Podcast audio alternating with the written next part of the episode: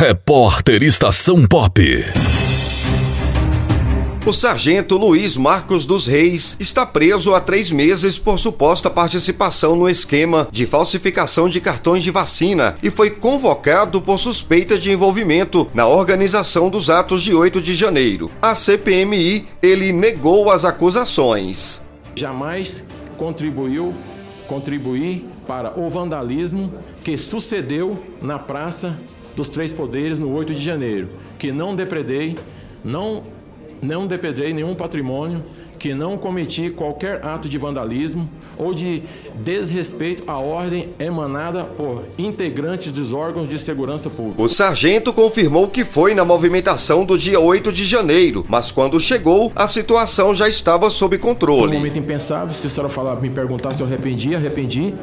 Mas se não tinha ninguém ali embaixo falando não pode subir e não é falar ah, pode subir. Eu, eu não pensei na hora, estava ali e eu subi. Isso era por volta de 17, 17 15. Luiz Marcos dos Reis apareceu em um relatório encaminhado à CPMI pelo COAF com movimentações financeiras atípicas de cerca de 3,3 milhões de reais. A relatora focou as perguntas nessas transações uma movimentação absolutamente atípica. O senhor pode me explicar por que essa movimentação tão alta na sua conta? Eu, eu recebi esse, esse relatório é, é, bem complicado de entender ele. O sargento justificou as movimentações dizendo que recebeu dinheiro por tempo de serviço no Exército, fez empréstimos e consórcios com amigos. O dinheiro que foi creditado na minha conta tem os nomes das pessoas. E depois o dinheiro que eu transferi está os mesmos nomes das pessoas. A gente fazia consórcio.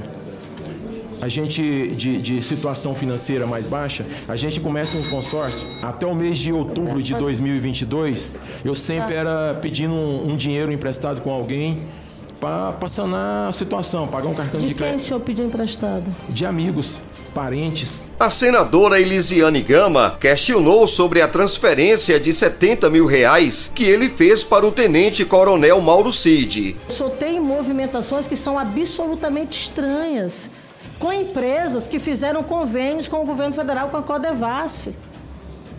É uma empresa, uma madeireira, mas que fez convênio com o governo federal Rogério Correia, para a venda de equipamentos agrícolas. O Yaris foi comprado pelo Coronel Cid, o carro era dele, comprou o único dono e eu anunciei o carro para vender. No extrato que a senhora pediu para tirar a cópia, tá lá no dia que a que essa senhora comprou o carro, que depositou na minha conta 72 mil, eu liguei para ele depois, consegui falar com ele falei, coronel, eu vendi o carro, ele quanto que sobrou? 72.830. Ele falou assim, passa 70 mil, fica para você o restante é, para o seu trabalho.